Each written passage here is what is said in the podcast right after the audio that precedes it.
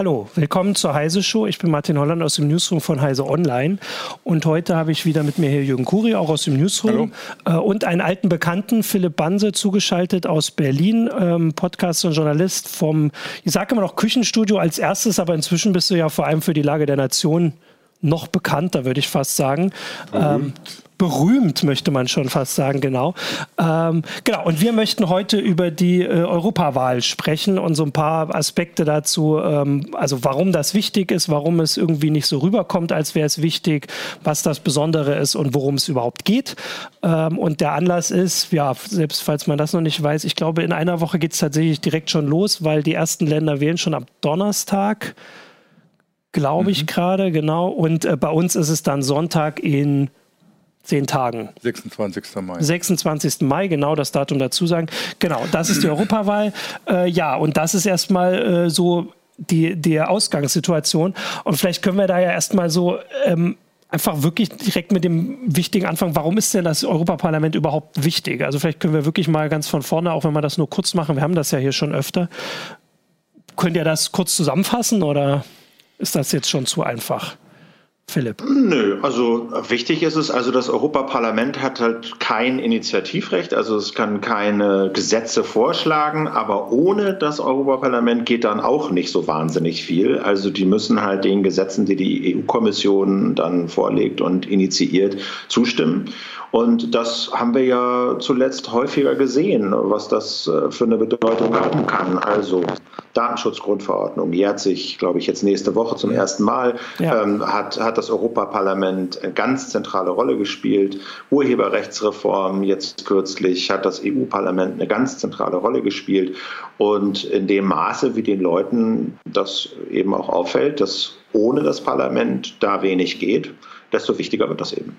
Also das ist, also früher war es tatsächlich so, dass das Europaparlament eher beratende Funktion hatte. Das wurde dann auch mit den Lissabonner Verträgen zuletzt nochmal entscheidend geändert. Ähm, Philipp hat es erwähnt, die haben Zustimmungs Pflicht für zu vielen mhm. Gesetzen, die gemacht werden.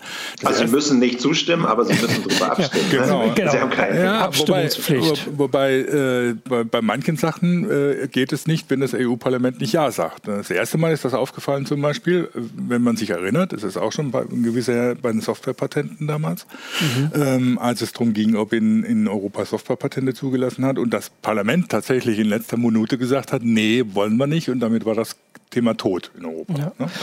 Genau, das klang so, als du gesagt hast, Zustimmungspflicht, das klang so, als müssten sie einfach allem zustimmen. Naja, ach so, ja, sie, ja, genau. Ne, nee, sie müssen natürlich, und wenn sie, wenn sie nicht Ja sagen, dann äh, war es das. Beziehungsweise dann gibt es dann immer noch so, solche Sachen wie den Trilog und, und sowas, wo sich Kommission, EU-Rat, EU-Rat sind die Vertretungen der Länder, der Mitgliedsländer, ja.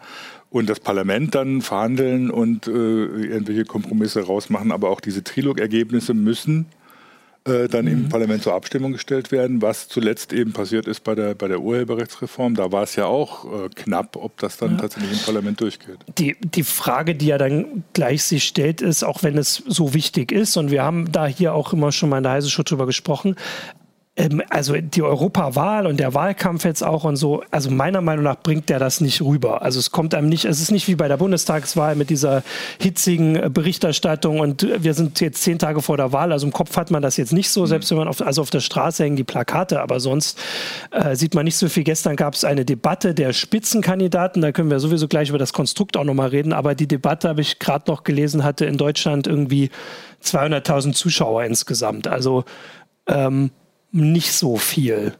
Ähm, also dieses Ungleichgewicht ist ja schon länger so. Das hat sich jetzt offensichtlich auch nicht geändert. Nein, also ich glaube, das ist halt die Aufmerksamkeit, das ist so ein, das ist so ein Wechselspiel. Ne? Jürgen hat es gesagt, als das äh, EU-Parlament nur beratende Funktion hat, war die Aufmerksamkeit quasi null. Da war das so ein Pflichtprogramm für alle, die irgendwie halbwegs demokratisch gesinnt waren. Naja, man geht halt auch zur EU-Wahl so, ja, okay. Aber in dem Maß, wie das äh, EU-Parlament eben mehr Macht bekommt, jetzt eben äh, Abstimmungsrecht bei jedem Gesetz, ähm, wird das Interesse größer. Aber natürlich ist es noch nicht so groß mhm. wie bei einer Bundestagswahl. Unter anderem glaube ich auch deshalb zum Beispiel, weil es eben noch kein Initiativrecht gibt. Also weil die dort gewählten Abgeordneten nicht aus ihren Reihen Gesetze selber vorschlagen können.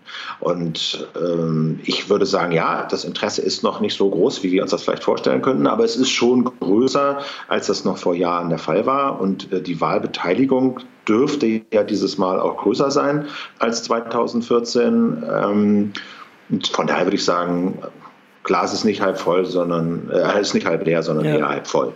Man könnte da ja dann auch sagen, dass die ganze Geschichte um die EU-Urheberrechtsreform ähm, sicher Aufmerksamkeit gebracht hat, vor allem unter jungen Leuten, wo man äh, oft äh, hört, ich weiß auch gar nicht, also ich habe keine Zahlen dazu, aber das ist da immer noch ein bisschen, äh, also bei Wahlen ist auf jeden Fall so, dass die Wahlbeteiligung unter jungen Leuten immer ein bisschen niedriger ist als unter den Älteren, die einfach traditionell zum Wählen gehen. Äh, und dass da die Urheberrechtsreform, wenn auch im negativen Sinne, aber es ist ja oft so, Aufmerksamkeit gebracht hat, um, um Leute zur Wahlurne drängt.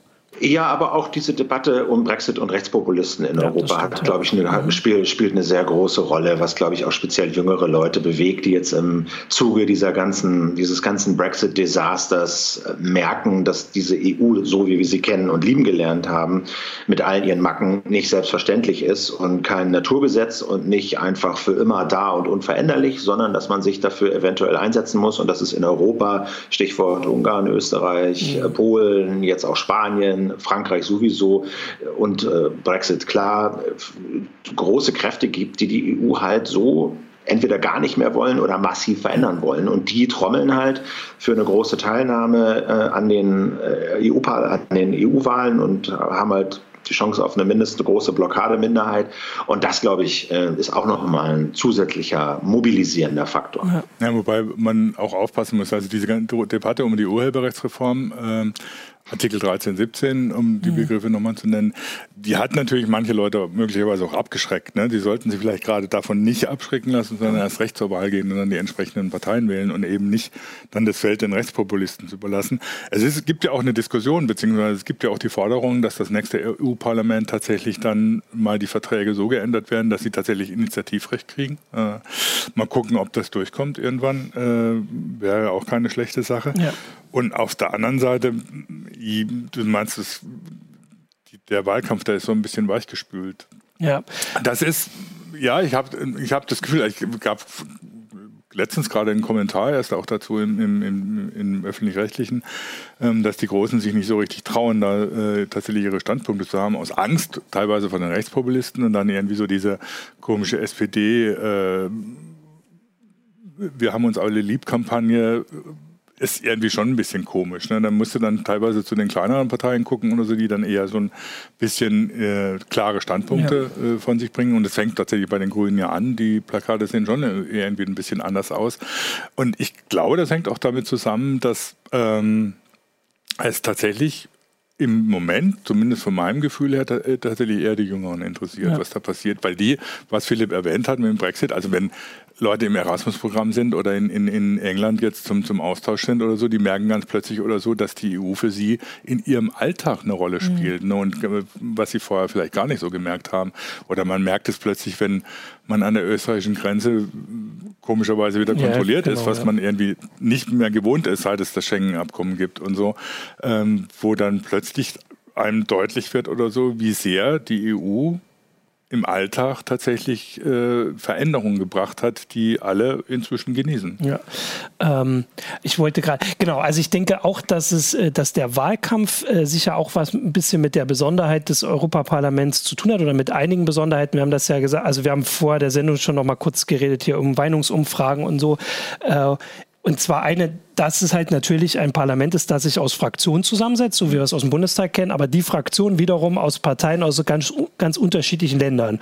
Und wir hatten jetzt die letzten Wochen so eine Berichterstattung oder halt diese Frage, wie geht äh, die konservative Fraktion, also die EVP, mit äh, der Partei von Viktor Orban um, die halt eigentlich immer dazugehört hat äh, und aber langsam sich von einigen verabschiedet, was eigentlich auch in der EVP, ähm, also nicht auch, was in der EVP äh, Grundsätze sind. Und dass aber die Sozialdemokraten sowas ähnliches haben. Die haben ich, also das ist immer schon das Schwierige. Es ist Rumänien, soweit mhm. ich weiß, da ist es die Regierungspartei, die sich auch verabschiedet von so Rechtsstandards. Und wahrscheinlich ist das auch so ein Problem im Wahlkampf, dass wenn jetzt die SPD hier eine klare, weiß ich nicht, linke Kante in, in Deutschland zeigen würde, also man kann ja hier auf äh, Juso-Chef Kevin Kühner zeigen, auch wenn er sicher keine Mehrheitsmeinung in der SPD ist. Ähm, wenn sie das machen würden, würden sie wahrscheinlich Sozialdemokraten in anderen Ländern verschrecken. Das ist ja auch so was Spannendes, wie sich das unterscheidet.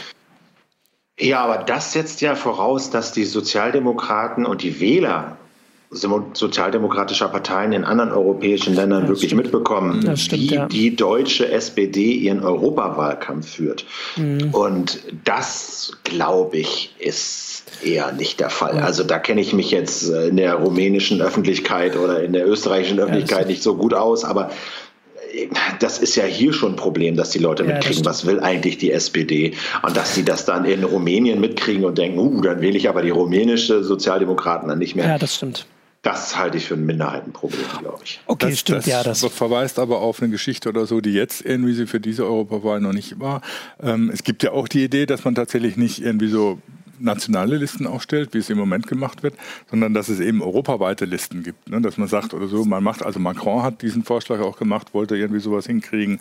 Varoufakis hat es mit seiner mhm. Diem versucht. Äh, ähm, was irgendwie nicht geklappt hat und was jetzt über Tricks halt gemacht wird, dass es halt europaweite Listen gibt, ne? dass sich Parteien oder, oder Wählervereinigungen oder wie immer man sie nennen will, eben europaweit äh, äh, aufstellen und als europaweite Liste auftreten. Ja. Mit Themen, die vor allem dann natürlich Europa interessieren. Viele führen ja irgendwie Europa, äh, Europaparlamentswahlkampf mit so recht nationalen Themen. Ja. Ne?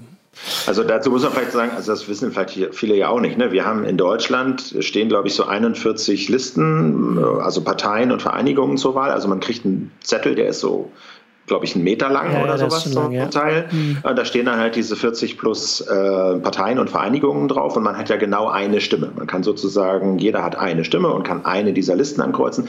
Diese Listen werden aber von nationalen, deutschen Parteien und Vereinigungen aufgestellt. Also die SPD macht ihre deutsche Liste mit deutschen Abgeordneten und Politiker und Politikerinnen und die CDU macht ihre Liste. Aber es findet eben nicht statt, dass die SPD in Deutschland quasi eine oder dass die Sozialdemokraten in Europa, in Frankreich, mhm. Portugal, mhm. Spanien eine Liste aufstellen mit portugiesischen Abgeordneten, Politikern, mit äh, spanischen, italienischen etc. Und wir dann hier in Deutschland vielleicht auf Platz drei äh, Frau Barley haben für die SPD, aber auf eins ist halt eine Sozialdemokratin aus Spanien. Ja. So. Ähm, da weiß ich nicht, also da gibt es halt, das finde ich insofern interessant, weil es natürlich diesen europäischen Gedanken natürlich stärken würde. Viele würden sich aber fragen, vielleicht würde es die Leute auch noch mehr entfremden, weil sie irgendeine Spanierin oder einen mhm. Italiener oben haben, den sie schon dreimal nicht kennen. Die haben ja schon Probleme, die zehnten Listenplatz hier wahrscheinlich zu identifizieren. Und da wäre dann der, die Frage, ob das wiederum zu so einem, einer größeren europäischen Öffentlichkeit führen würde. Also, dass Medien hierzulande anfangen würden und sagen, hm, wer ist denn eigentlich diese Frau da bei den Konservativen oben auf der Liste? Woher kommt die? Was macht die?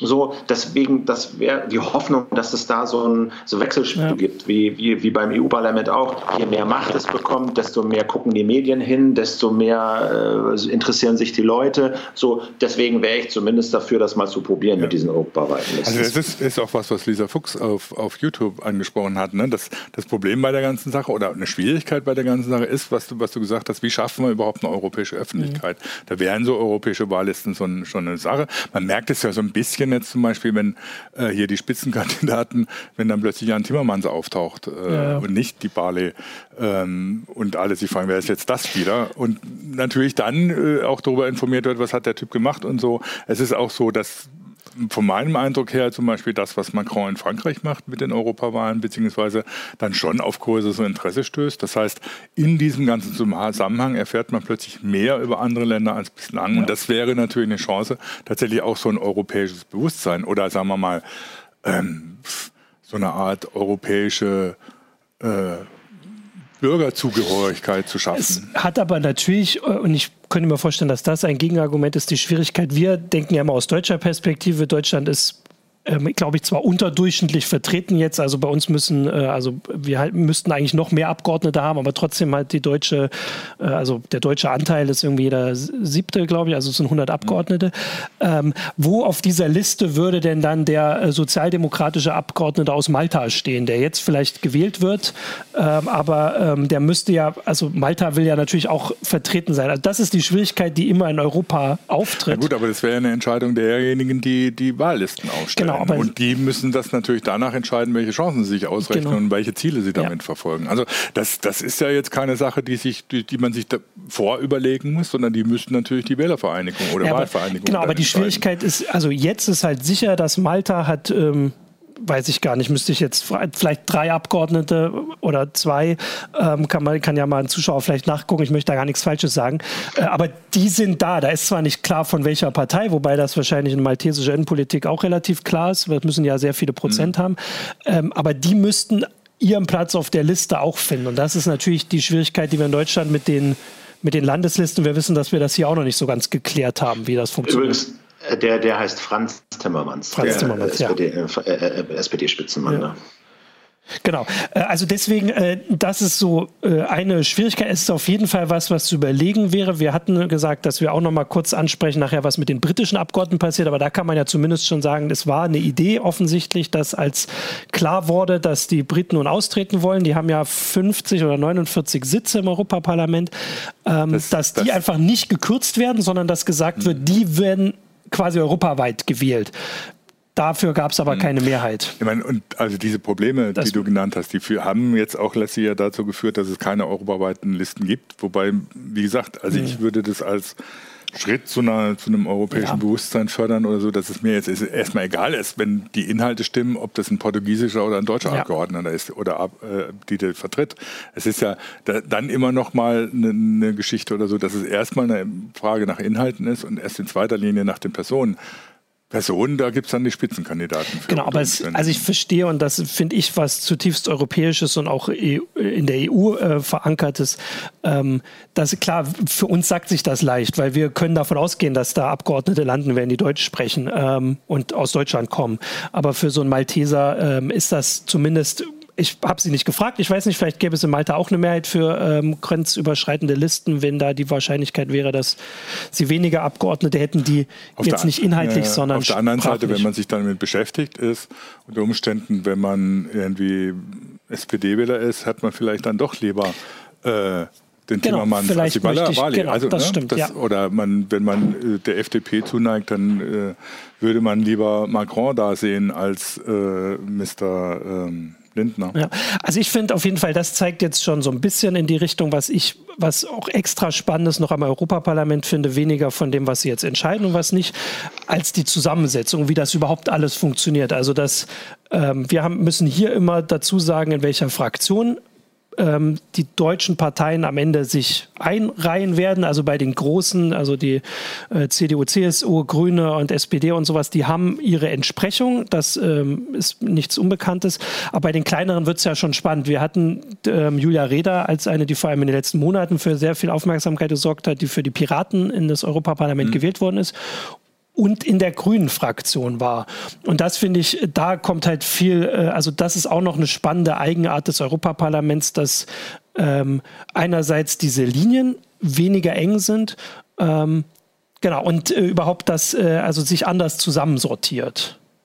Ich weiß nicht, ob ihr dazu, das ist keine Frage, ich merke, es ist keine Frage. Als Moderator ich Frage Ja, stellen. das ist natürlich, das ist natürlich, das ist natürlich eine Besonderheit des Europaparlaments, ne, dass die Fraktionsdisziplin nicht eigentlich nicht ja. so richtig existent ist.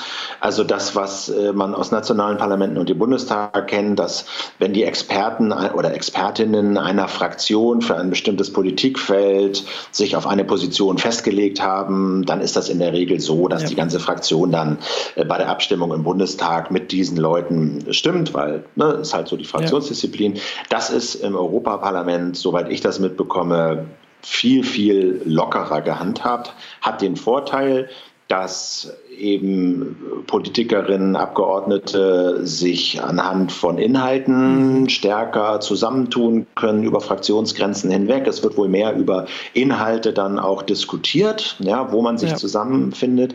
Nachteil, glaube ich, hatte ich mal gehört, ähm, das weiß ich nicht, wie ihr das seht, ist, dass Lobbyisten einen größeren Einfluss haben, weil das, die öffentliche Aufmerksamkeit nicht ganz so extrem ist, weil es üblicher ist, mhm. dass Parlamentarier auch ihre Meinung ändern, dass es nicht so auffällt, wenn jemand in einer Fraktion nicht mit der Fraktion stimmt, sondern irgendwie anders und vielleicht auch ein bisschen anders als vorher äh, angekündigt und so, also dass da äh, Lobbyisten einfach mehr, mehr drehen können, ja. äh, weil sie mehr Einfluss auf einzelne Abgeordnete haben, weil deren Abstimmungsverhalten einfach ein bisschen un, un, schwerer vorherzusehen ist und äh, wirklich nur diesen Abgeordneten unterliegt und nicht der Fraktionsdisziplin. Ja. Die, Gefahr, die Gefahr sehe ich natürlich schon auch, wobei ich dann immer überlege oder so, wenn ich mir angucke, wie viele Lobbyisten im Bundestag unterwegs sind, dann frage ich mich auch, ob da äh, so ein großer Unterschied ist. Aber es ist natürlich so, die Fraktionsdisziplin ist natürlich dann klarer, dass gesagt wird, also mhm. pff, so wird abgestimmt und fertig.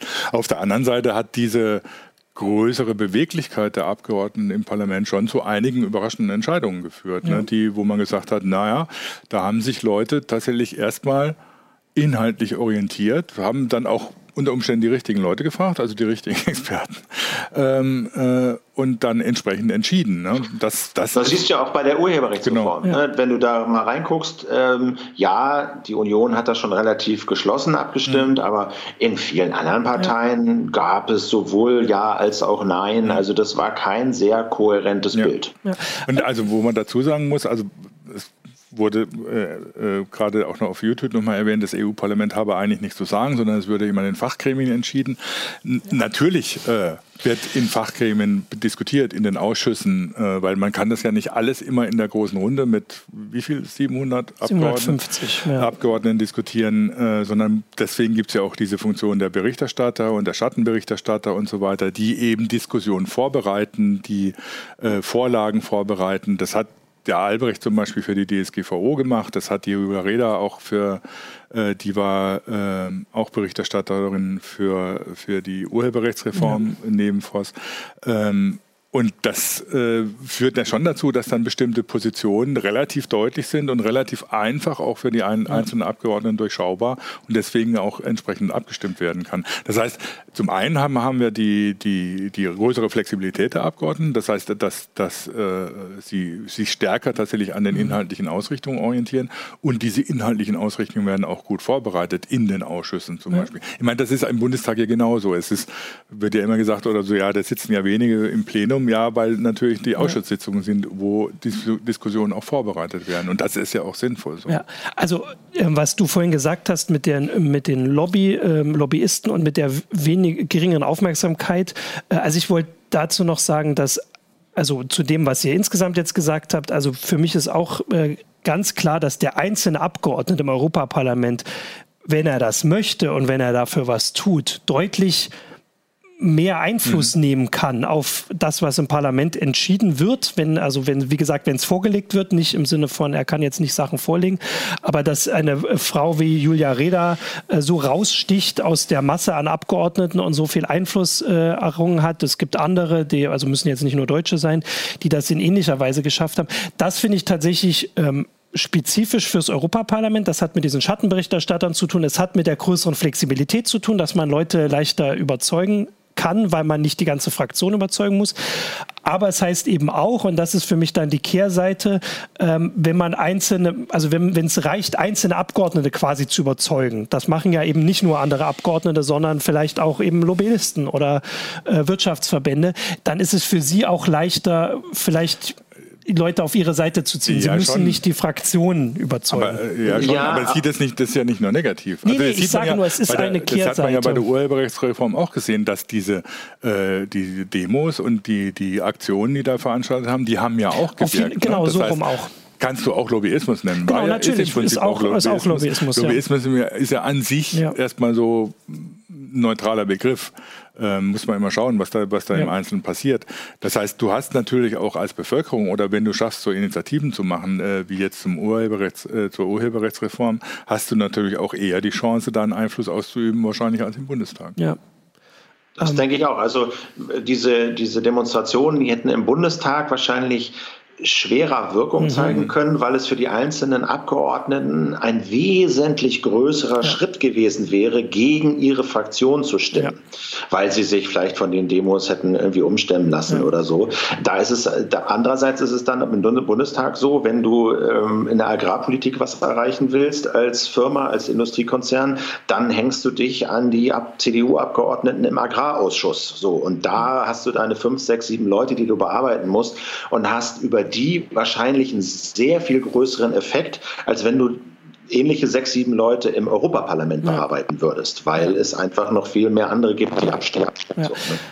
Genau, und dazu würde ich dann jetzt sagen, wenn wir jetzt eigentlich schon, also das haben wir jetzt äh, schön gut rausgearbeitet. Ich finde, was eben auch besonders ist, und das hat aber wieder was mit einer deutschen Gerichtsentscheidung zu tun, ist, dass hier keine 5%-Hürde gilt, mhm. überhaupt keine Prozenthürde. Ich glaube, es gibt ja, auf, also es gibt in Deutschland nicht durchgehend 5%-Hürden, ich glaube, es gibt manchmal auch 3%-Hürden, aber im Europaparlament äh, gibt es für die deutschen Wähler gar keine, ich glaube auch anderswo keine, aber das ist ja so ein typisch äh, deutsches ähm, Mittel. Und das heißt, dass hier ähm, Parteien ähm, Abgeordnete ins Europaparlament entsenden können, die ein Prozent der äh, Wählerstimmen bekommen haben. Und das ja, ist weniger. beim letzten Mal oder, oder weniger, genau.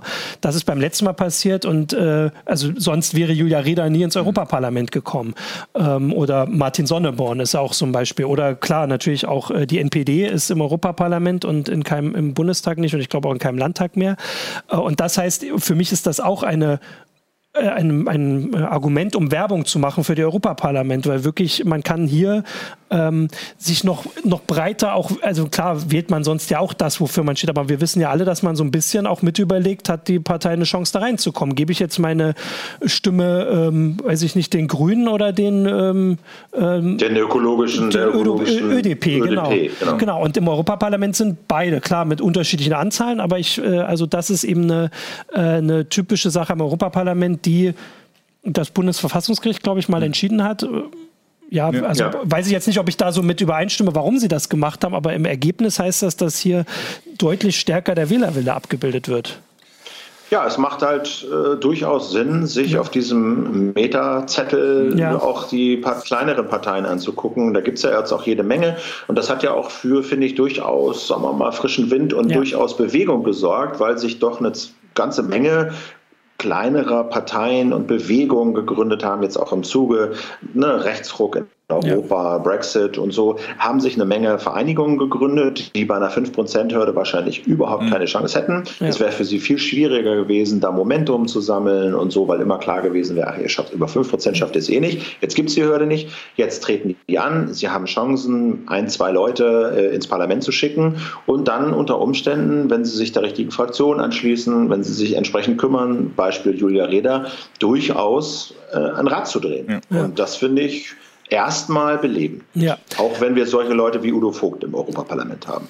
Genau. Aber solange der nur da sitzt und Geld kassiert, genau, er macht das, ist ja, das ist ja das Gute manchmal bei, dann, bei, den, bei den Rechtspopulisten, dass sie dann tatsächlich gar nichts unternehmen. Man, Nigel Farage ist auch schon seit 20 Jahren, glaube ich, im EU-Parlament. Ich glaube, ich weiß gar nicht, ob der überhaupt schon mal da war. Also der zockt halt seine genau. äh, Diäten ab. Also Zitat zu Udo Vogt war, bei der Urheberrechtsreform haben ja viele versucht, wirklich jeden einzelnen Abgeordneten zu überzeugen und sein Büro hat wohl auf Anfragen geantwortet, wie er abstimmt. Der stimmt immer mit Nein. Zitat. Also äh, zumindest, wenn man, weiß ich nicht, komplett Opposition will.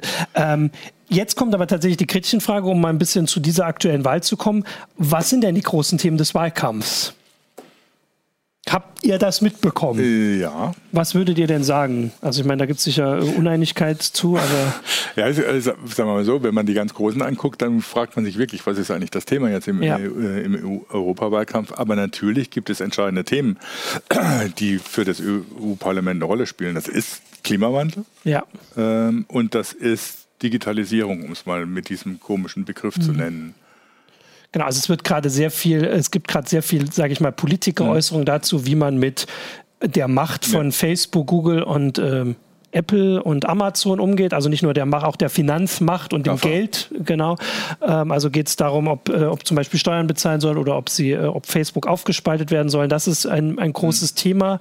Äh, aber sonst ist es schon. Hast du noch was, Philipp? Ja, also ich würde, ich würde auch die beiden nennen und ich würde aber noch ein drittes nennen und das ist so ein bisschen, ähm, sagen wir mal vielleicht Reform der EU-Mechanismen, mhm, mhm. also wie wir an diese Themen rangehen, ja. müssen wir uns anders aufstellen, um mit diesen Themen besser fertig zu werden. Also Brauchen wir wirklich eine Einstimmigkeit im mhm. EU, im Rat? Also müssen wirklich immer alle zustimmen und somit haben dann auch Länder ein Vetorecht. Ja, also jedes Land hat dann ja ein Vetorecht. Wenn es Nein stimmt, dann finden halt bestimmte Sachen nicht statt. Oder sollten wir vielleicht ein Mehrheitsmöglichkeiten äh, mhm. einführen, ne? dass einfach bestimmte Mehrheiten für bestimmte Entscheidungen reichen?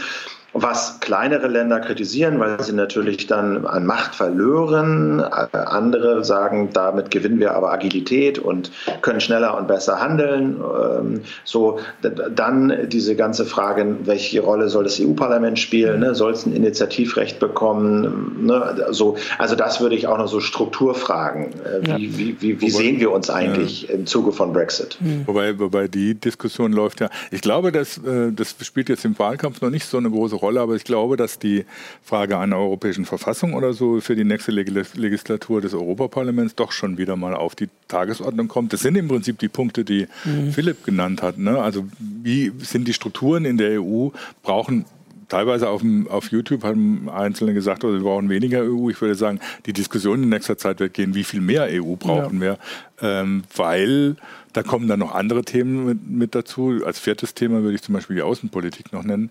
Ähm, wie kann die mhm. EU agieren? Äh, wie kann sie als EU agieren in dem Umfeld, weltpolitischen Umfeld, in dem ja. wir sehen, wo China auf der einen Seite äh, sehr aggressiv äh, versucht, sich auszuweiten, wo wir mit einem Trump-Amerika konfrontiert sind, ist eine einheitliche EU-Außenpolitik ein großes Thema, was, was in den nächsten ja.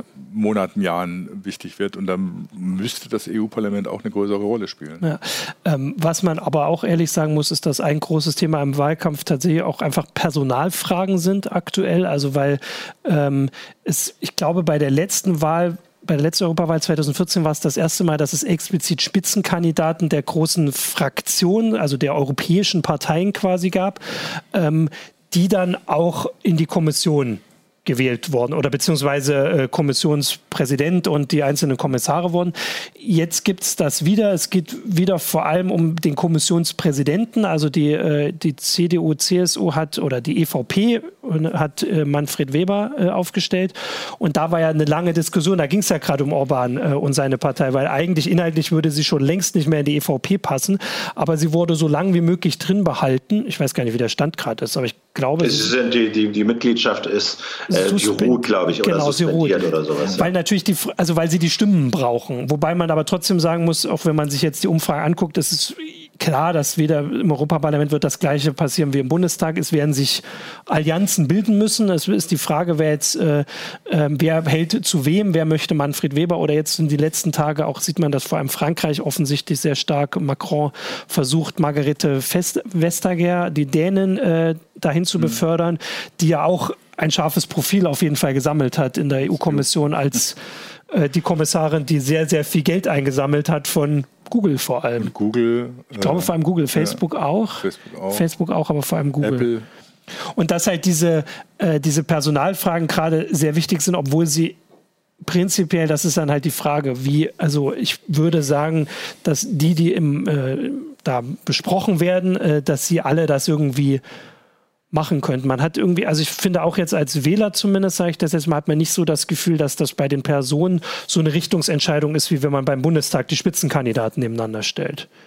Aber das ist vielleicht hm, wirklich falsch. Nee, das, das, das glaube ich jetzt auch nicht. Ich finde trotzdem, dass das auf jeden Fall auch eine psychologische Ebene mhm. hat. Also, dass Menschen sich mit Menschen besser identifizieren und ja. dass sie da andocken können. Das siehst du in allen Bereichen. Das siehst du im Film, das siehst du in Podcasts, das siehst du in Medien. Überall ist es so, dass Menschen Menschen brauchen, um irgendwie sich identifizieren mhm. zu können und ein bisschen Vertrauen aufbauen zu können. So. Und das ist in der deutschen Politik und in der Politik insgesamt immer schon so. Und jetzt ist es eben auch in der EU so, dass du halt Spitzenkandidaten und Spitzenkandidatinnen hast, die halt vorne rangestellt werden, die halt ein bestimmtes Profil verkörpern, an die Leute sich irgendwie andocken können, ja. emotional, psychologisch. So, das finde ich ist total legitim und nachvollziehbar und sollte so sein. Dann ist es aber natürlich auch die funktionale Ebene, dass diese Positionen, die da verteilt werden, eben durchaus mächtige Funktionen sind. Ne? Also Präsident der EU-Kommission ist das höchste Amt in der Kommission und hat wirklich eine große Macht. Und da ist schon entscheidend, welche Figur soll denn diese Position bekleiden?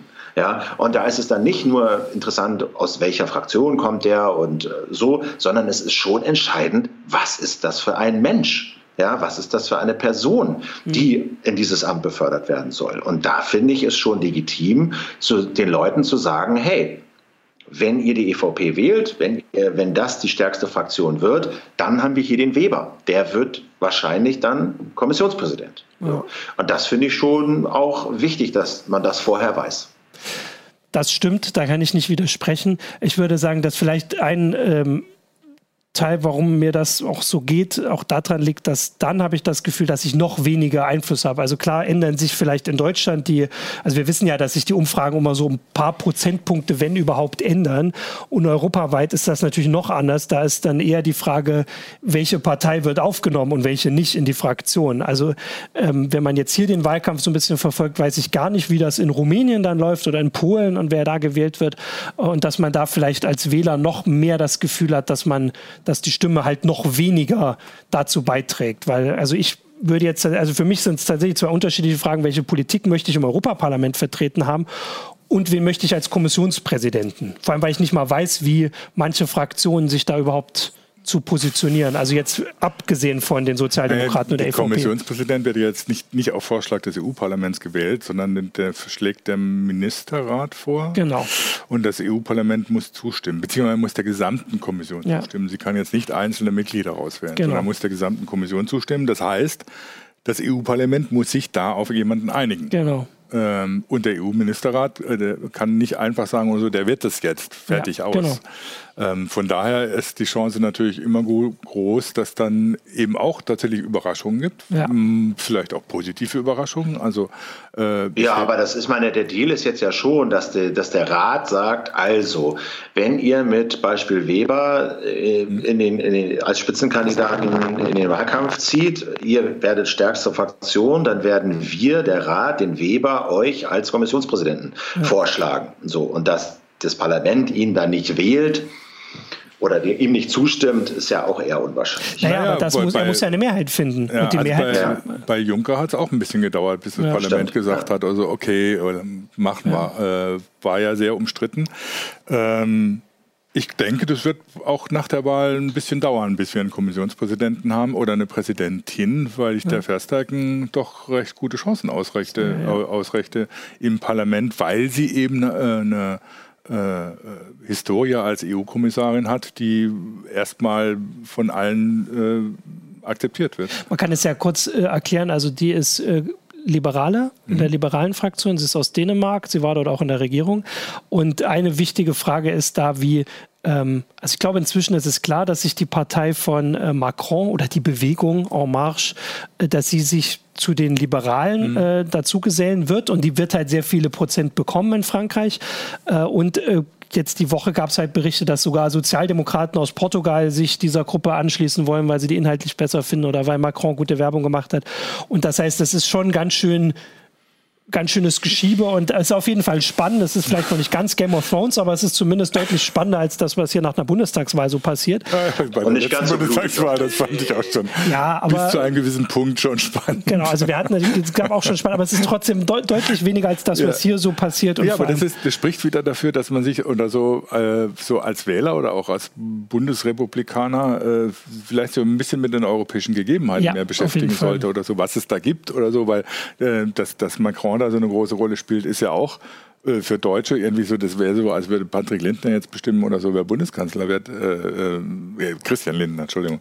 Ähm, aber nur von seiner Partei her. Er ist ja trotzdem äh, Präsident. Also von daher, wenn jetzt Merkel sagen würde, wir wissen noch gar nicht, ob wir uns vielleicht den Sozialdemokraten anschließen wollen, dann wäre das natürlich auch ganz spannend. Ja. Ähm, genau, äh, das ist jetzt äh, so die Themen. Ich würde also zwei Sachen, die ähm, noch so anstehen oder halt wichtig sind bei der Wahl, ist einmal, du hast es vorhin schon erwähnt, Philipp, ist halt der Rechtsruck, der halt ähm, ja, erwartet wird, kann man schon fast sagen, befürchtet, erwartet wird. Äh, und zwar, dass es ja nur wirklich einige Parteien gibt, die in den letzten Jahren auf ähm, nationaler Ebene Erfolge gefeiert haben. Also in Österreich ist die FPÖ Regierungsmitglied, in Italien die Lega Nord. Sie heißt nicht mehr Lega Nord. Sie heißt nicht mehr Lega, das ist, das ist auch immer nur so. Noch Lega. Sie heißt nur noch Lega. Die in Frankreich haben sich auch umbenannt. Äh, der Front National heißt jetzt RP irgendwas. Ja. Ähm, Genau, also das ist schon, äh, damit ist zu rechnen, oder? Also Philipp, hast du da irgendwas noch? Ja, naja, also also, da, also ich finde, da gibt es so zwei Blickwinkel drauf. Das mhm. eine ist, glaube ich, schon klar, dass sie auf den ersten Blick diese Rechtspopulisten irgendwie schon so einen Block bilden, ja, und ja auch versucht haben, jetzt im Vorfeld der Wahlen da so eine Allianz zu schmieden. Ja. Ähm, es, es, werden sicherlich viele aus den Nationalstaaten in das Parlament einziehen und wenn man sie denn als Block sieht, werden sie auch eine große Minderheit äh, bilden, die sicherlich sehr viel blockieren kann. Ich habe allerdings so ein bisschen die Frage, inwieweit die sich wirklich dann konkret zu, einem, zu einer Fraktion zusammenfinden werden, inwieweit ihre Einigkeit über dieses rein, über die reine Obstruktion so hinausgeht und über das verbindende Element vielleicht Islamfeindlichkeit oder Migrationsfeindlichkeit hinausgeht, weil ähm, keine Ahnung, also äh, die Nähe der AfD zu Russland äh, stößt sicherlich Rechtspopulisten in Polen auf und, und ja, wird dafür Stirnrunzeln sorgen, sorgen. Und also da gibt es so ganze Menge Spezialinteressen, wo ich nicht weiß, ob die alle unter einen Hut zu bekommen sind und wie einig sich die dann wirklich im EU-Parlament sein werden. Da bin ich mal gespannt. Und das andere ist, dass, glaube ich, bei dieser Diskussion um das EU-Parlament und die Rechtspopulisten im EU-Parlament immer so ein bisschen außen Fokus gerät, dass der Rat ja eigentlich viel entscheidender ist und viel mehr Macht hat mhm. und diese Leute halt auch alle im Rat sitzen. Ja. So. Ne? Also äh, Regierungsmitglieder dorthin entsenden. Und ähm, da glaube ich auch mehr, sagen wir mal, konstruktiv Destruktion anrichten können. Im Parlament werden sie viel blockieren können, wenn es ganz schlecht läuft. So. Genau, und vor allem kann man ja schon auch aus dem deutschen Beispiel da ein bisschen zurückblicken und das bestätigen, was du sagst, dass sie sich dann, wenn sie gewählt sind, nicht mehr so einig sind. Also die AfD hatte, ich glaube, sieben Prozent 2014, müsste dann also sieben oder acht Abgeordnete entsenden haben. Inzwischen sind die in drei Parteien organisiert. Also die AfD, also da ist ja noch Bernd Lucke eingewählt mhm. worden. Also inzwischen sind das LKR, die AfD und die Blaue Partei. Wenn ich jetzt nicht, also ich habe jetzt gar keinen Überblick, ob Parteilose da auch noch drin sind. Also das ist tatsächlich ein bisschen schwer. Also von daher, das, es gibt auf jeden Fall die Vorbilder, aber die, die Abgeordneten werden höchstwahrscheinlich erstmal reingewählt aus den verschiedenen Ländern in, in verschiedenen Mengen und dann wird das äh, schon ähm, ja, zu sehen sein, was, äh, was sie damit ähm, bewirken können.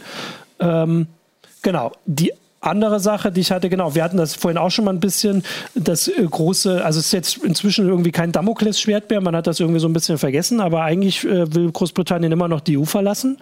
Ähm, jetzt ist im Herbst äh, der Termin, also dafür, dass das wirklich ganz hitzig und ganz äh, irgendwie äh, Countdown-mäßig äh, diskutiert wurde äh, vor ein paar Wochen noch vor Ostern, glaube ich, ist das jetzt ganz schön aus dem Blick geraten und ja, die Briten werden auf jeden Fall erstmal mitwählen nächste Woche.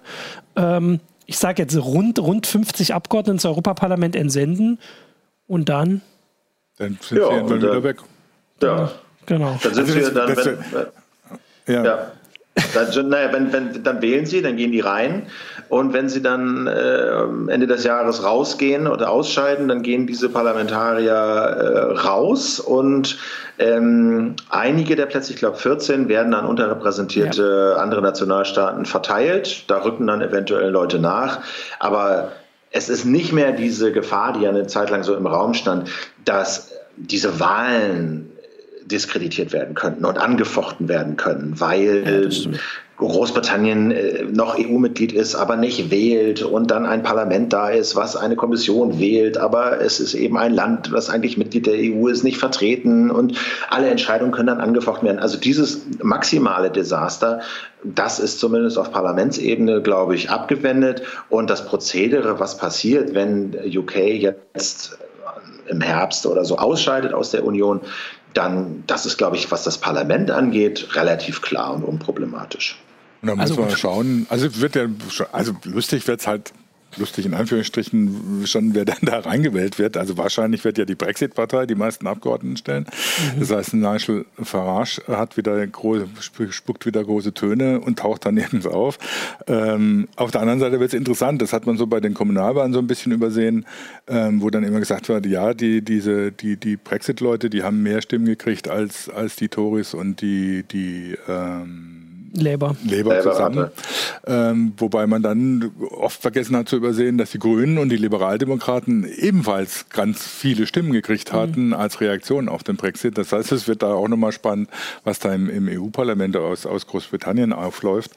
Ähm, also Einer auf, auf, auf, niemand auf, auf YouTube meinte, Brexit ist wieder BER. Mal gucken, ob wir den Brexit irgendwie dieses Jahrzehnt noch kriegen ja. oder überhaupt nicht oder was weiß ich. Was also ich äh, sehe es schon so, äh, so ähnlich wie du, dass es auf jeden Fall jetzt das maximale Desaster abgewendet wurde und das stand ja wirklich im Raum. Aber das ist es wird schon trotzdem problematisch werden, weil wir haben gerade gesagt, es wird ein wirklich äh, ein Geschiebe geben äh, darum, wer Kommissionspräsident äh, werden wird und wer in die Kommission kommt. Und da sind 50 Abgeordnete, die jetzt bei dem, ich sage jetzt mal Geschiebe, bei den Verhandlungen und sowas noch dabei sind, aber vielleicht bei den Wahlen dann schon nicht mehr äh, oder vielleicht auch noch, äh, sind dann schon schwierig. Also da vor allem, wenn da so, also teilweise ja auch, ich würde ja sagen, das ist ein ganz schön verschobenes Kräfteverhältnis, weil ich gehe jetzt davon aus, dass bei einer normalen Parlamentswahl die Brexit-Partei vielleicht nicht stärkste Partei werden würde, aber ganz ehrlich, England oder Großbritannien hat uns schon immer überrascht, jetzt in den letzten Jahren. Ähm, also das könnte schon schwierig werden. Ich habe jetzt auch gesehen, das ist aber wohl zumindest geklärt, dass es auch auf anderen Landeslisten oder auf anderen Wahllisten britische ähm, Staatsangehörige gab äh, und gibt. Ähm, also ich glaube, in Österreich kann jemand gewählt werden, der ist Brite und äh, Ehrlich gesagt weiß ich nicht mal die Antwort, aber ich glaube, wenn er natürlich für in Österreich gewählt wurde oder sie, ähm, darf er drin bleiben. Also es gibt wohl zwei in Europa, weil das ist ja dann schon die nächste Frage. Da gäbe es ja nochmal zwei, weil natürlich darfst du ja eigentlich niemanden, also wir können ja auch hier nicht, äh, weiß ich nicht, einen Ukrainer auf, äh, auf eine Liste nehmen und dann wählen. Das, äh, wobei, nein, können wir. Varoufakis ist Grieche. Okay, also zumindest ist es alles ähm, ein bisschen spannend, aber es hängt natürlich trotzdem vom Land ab. Ähm, und die Frage natürlich mit den Abgeordneten, aber das ist wohl zumindest äh, geklärt, dass, äh, so wie du es gesagt hast, dass es die Nachrücker ja, also das ist dann natürlich, dass das unglücklich ist, ja, dass möglicherweise britisch, britische Abgeordnete eine Kommission wählen äh, und dann äh, ein paar Monate später wieder aus dem Parlament gehen und ohne da irgendwie die Folgen zu tragen und Großbritannien tritt aus. Das ist ja keine Frage, dass ja. das unglücklich ist. Aber es ist zumindest diese, also sag mal, diese institutionelle, ja, eigentlich eine Verfassungskrise, die ist, denke ich, abgewendet, ja. wo wirklich unklar ist, einfach, was machen wir denn mit dieser Situation? Ja, ja äh, es, es, ist ein Land in der EU, es wählt aber nicht mit und dann werden Entscheidungen getroffen ohne es und so. Also das war ja einfach ein Fall, der so nicht vorgesehen war ja. und wo es wirklich eine Krise gegeben hätte. Jetzt hier kann man sagen, ja klar, ist unglücklich, aber im, in der in, in der in der sag mal in der Hitliste der Unglücklichkeiten, die mit diesem Brexit zusammenhängen, ja, ist das noch eine, wo ich sagen würde, okay, die die esse ich jetzt auch noch. Und da gibt es ja tatsächlich noch Potenzial, dass das zumindest nicht die letzte Unglücklichkeit äh, war, weil wir gehen jetzt alle davon so aus, aber ich meine, äh, ist es ja noch gar nicht klar, dass sie austreten. Also im Herbst werden wir hier auch wieder ein Thema haben ja. äh, zum Diskutieren und wie es dann überhaupt weitergeht. Immerhin haben sie dann zumindest Abgeordnete, ob das die sind, die sie nun wirklich für fünf Jahre haben wollen. Das müssen die Briten dann jetzt nächste Woche, ich glaube am Donnerstag schon entscheiden. Ich glaube, die Briten wählen immer auch schon äh, am Donnerstag. Ähm, genau, ja, ansonsten würde ich sagen, dann haben wir jetzt hier mal einen Überblick gegeben. Also man könnte da noch ewig weiter drüber reden. Wir haben jetzt gar nicht dazu, wir sind gar nicht dazu gekommen, nochmal, äh, weiß ich nicht, auf die Unterschiede bei den deutschen Parteien zu kommen. Aber da gibt es ja äh, von der Bundeszentrale für politische Bildung zum Beispiel den Valomat. Es gibt auch die, ähm, die Artikelserie, die wir auf Heise Online begonnen haben. Ich weiß nicht, sind wir jetzt schon bei drei Artikeln? Drei, ja. Wir hatten bisher CDU, Grüne und SPD. Genau, also wo wir die Wahlprogramme auf ähm, Themen hin untersuchen, die jetzt Heise Online, mhm. sage ich mal, Leser ähm, interessieren dürften oder die Heise Online affin sind, also äh, Netzpolitik, Digitalisierung, ähm, Klimawandel und sowas. Ähm, genau, dann äh, gibt es natürlich noch eine ganze Menge andere Möglichkeiten, die Parteiprogramme selbst. Da ist auch noch genug Zeit, wenn man jetzt zumindest nicht alle lesen will, kann man auch noch. Äh, VoteSwipe, VoteSwipe ja. ist auch noch so ein Wahlomat, den man sich angucken kann. Der wertet aus, wie Abgeordnete oder Fraktionen, das weiß ich jetzt gerade nicht, in der Vergangenheit entschieden ja. haben. Daraus daraus lässt sich natürlich immer nur so mittelbar äh, deduzieren, was denn so in ja. der Zukunft passiert, aber es ist zumindest noch mal ein anderer Blick genau. auf die, die da sitzen. Und ähm, bei euch in der Lage der Nation, habt ihr schon die Europawahl oder macht ihr das neue Seite am Donnerstag?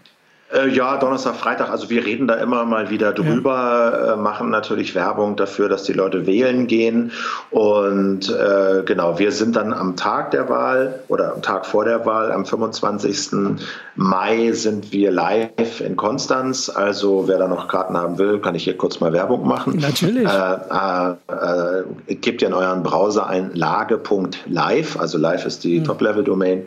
Und dann landet ihr bei uns auf dem, auf der, auf dem, auf dem dem Ticket-Ding und dann könnt ihr euch für den 25.05. Uhr im Bodenseeforum in Konstanz noch ein Ticket besorgen für die Lage live und da geht es natürlich auch um die Europawahl. Genau. Und kann man nur bestätigen, geht wählen, Leute. Genau, geht wählen, ja. ähm, wenn ihr es nicht schon habt. Man kann ja auch Brief wählen, wenn man jetzt an dem Tag nun nicht kann.